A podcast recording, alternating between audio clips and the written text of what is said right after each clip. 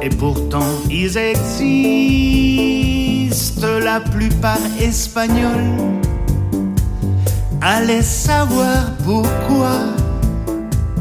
Faut croire qu'en Espagne, on ne les comprend pas,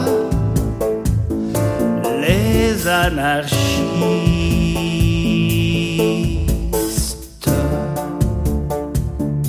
Ils ont tout ramassé, des beignes, des pavés. Ils ont gueulé si fort qu'ils peuvent gueuler encore.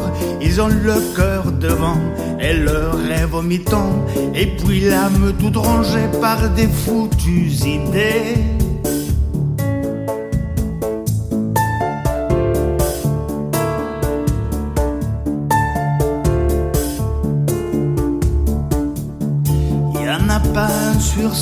Et pourtant ils existent, la plupart fils de rien, ou bien fils de si peu. Qu'on ne les voit jamais, que lorsqu'on a peur d'eux, les anarchistes.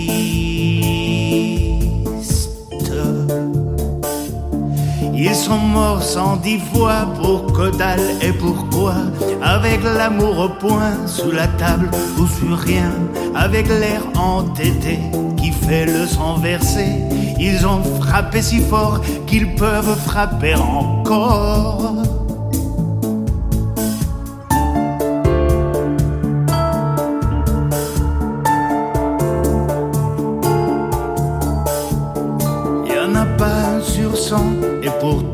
ils existent.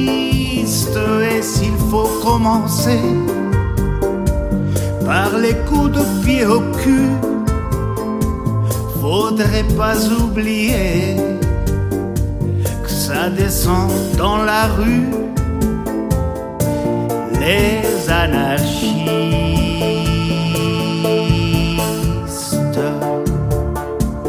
Ils ont un drapeau noir en berne sur l'espoir et la mélancolie pour traîner dans la vie, des couteaux pour trancher le pain de l'amitié et des armes rouillées pour ne pas oublier.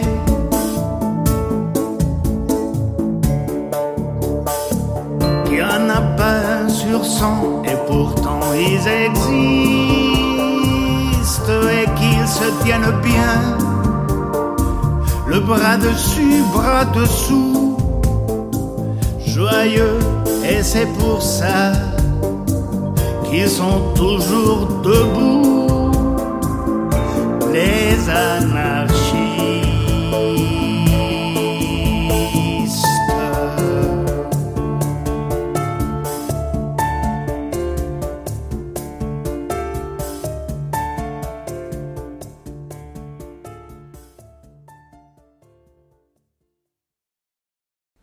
Pues sí, regresamos después de escuchar dos rolas de... La primera fue la de... Este, de Nord eh, una banda francesa. Y la segunda canción que escuchamos fue la de Los Anarquistas de Carlos Malicia. Y bueno, este, regresamos a lo que estábamos. Estamos en esta parte, que es una tercera parte, si ustedes lo pueden ver así, que es en la carta que escribe este este Alexander M. Jacob y donde dice ¿Por qué he robado? ¿Por qué he robado? Señores, ahora saben ustedes quién soy, un rebelde que vive del producto de los robos. Además, he incendiado palacios y defendido mi libertad contra la agresión de los agentes del poder. He expuesto en carne viva toda mi existencia de lucha. Lo someto como un problema a la inteligencia de ustedes, puesto no le reconozco a nadie el derecho a juzgarme, no imploro perdón ni indulgencia, no ruego antes quienes odio y desprecio. Ustedes son los más fuertes. Dispongan de mí como deseen, envíenme a prisión o al caldazo, poco importa. Pero antes de que nos separemos, déjenme decirles unas últimas palabras. Ya que me acusan sobre todo de ser un ladrón, conviene definir lo que es el robo. A mi juicio, el robo es una necesidad de tomar que sientes todo hombre para satisfacer sus apetencias. Esta necesidad se manifiesta en cualquier cosa, desde los astros que nacen y mueren cual seres vivos, hasta el insecto que revolotea en el espacio tan pequeño, tan ínfimo, que nuestros ojos apenas lo distinguen. La vida no es más que robos y asesinatos. Las plantas y las bestias se devoran entre sí para subsistir.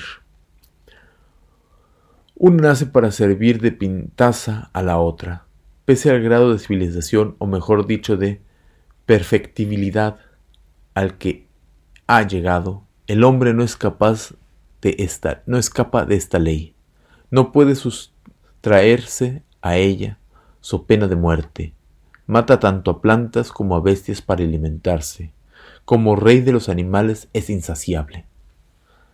Aparte, los objetos alimenticios que le garantiza la vida el hombre se nutre también de aire, de agua, de luz. ¿Se ha visto alguna vez a dos hombres disputen y se maten por el reparto de estos alimentos? No que yo sepa. Sin embargo, son los más preciosos sin los cuales un hombre no puede vivir. Podemos pasar varios días sin absorber sustancias para las cuales nos esclavizamos. ¿Puede hacerse lo mismo con el aire? Ni siquiera un cuarto de hora. El agua suma tres cuartas partes de nuestro peso de nuestro organismo y no es indispensable para mantener la elasticidad de los tejidos. Sin calor, sin sol, la vida sería absolutamente imposible. Ahora bien, todo el mundo toma, roba estos alimentos y se le imputa por ello un crimen, un delito. Ciertamente no.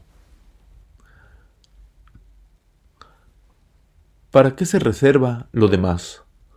Porque es de más exige un gasto de esfuerzo, una cantidad de trabajo. Pero el trabajo es lo propio de una sociedad, es decir, la asociación de todos los individuos para conquistar con poco esfuerzo mucho bienestar. ¿Y es esta la imagen de lo que existe? ¿Las instituciones de ustedes se basan en un modo de organización semejante? La verdad demuestra lo contrario. Cuanto más trabaja un hombre, menos gana. Cuanto menos produce, más beneficios obtiene. Así pues, el mérito no se ve reconocido. Solo los audaces se adueñan del poder y se aprestan a legalizar sus rapiñas. De arriba abajo de la escala social, no hay más que canallas por un lado e idiotas por el otro. ¿Cómo quieren ustedes que, estando penetrados por estas verdades, respetara un estado de cosas semejantes? Un vendedor de licores o dueño de un burdel se enriquece mientras que el hombre de genio muere de miseria en un camastro de hospital. El panadero que amasa el pan carece de él. El zapatero que confecciona miles de zapatos enseña el dedo gordo del pie. El tejedor que fabrica montones de prendas no tiene ni para cubrirse. El albañil que construye castillos, palacios, no puede, respirar en un infecto cuchitril. Los que lo producen todo no tienen nada, y los que no producen nada lo tienen todo. Semejante estado de las cosas solo se puede producir en el antagonismo entre la clase trabajadora y la clase propietaria, es decir, es decir, la holgazana.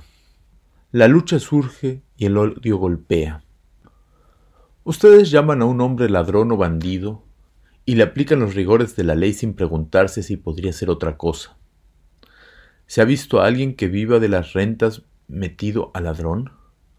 Confieso no conocer ningún caso, pero yo, que no soy ni rentista ni propietario, que solo soy un hombre que posee brazos y cerebro para asegurarse su conservación, ha tenido que mantener otra conducta.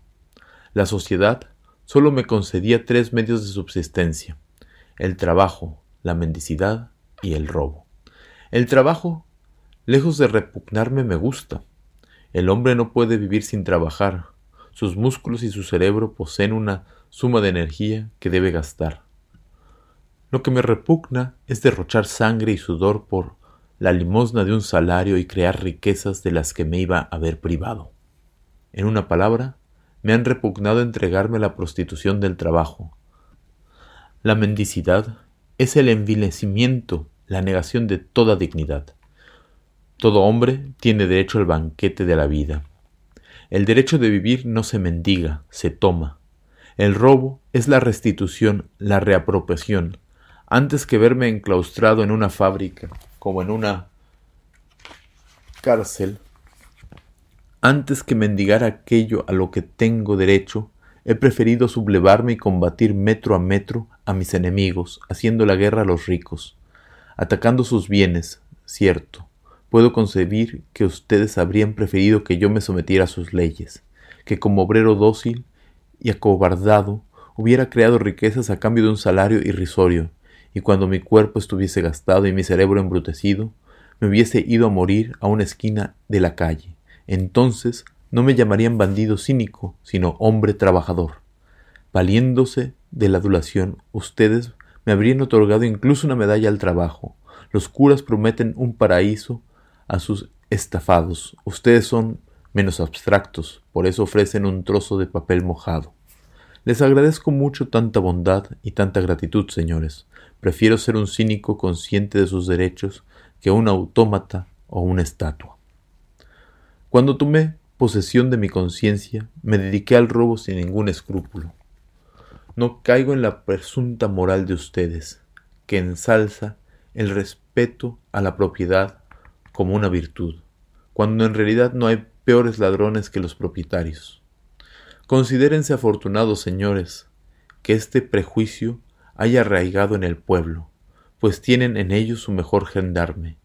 Conociendo la impotencia de la ley, o mejor dicho de la fuerza, han hecho ustedes de este prejuicio el más sólido de sus protectores. Pero atención, nada es eterno. Todo lo que está construido por la astucia y la fuerza, la astucia y la fuerza pueden demolerlo. El pueblo evoluciona todos los días. Fíjense que, instruidos por estas verdades, conscientes de sus derechos, todos los muertos de hambre, todos los pordioseros, en una palabra, todas las víctimas, se armarán con una palanqueta para marchar al asalto de las moradas de ustedes para recuperar sus riquezas que han creado ellos y que ustedes les han robado.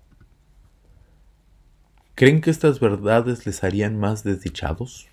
A mí me parece al revés.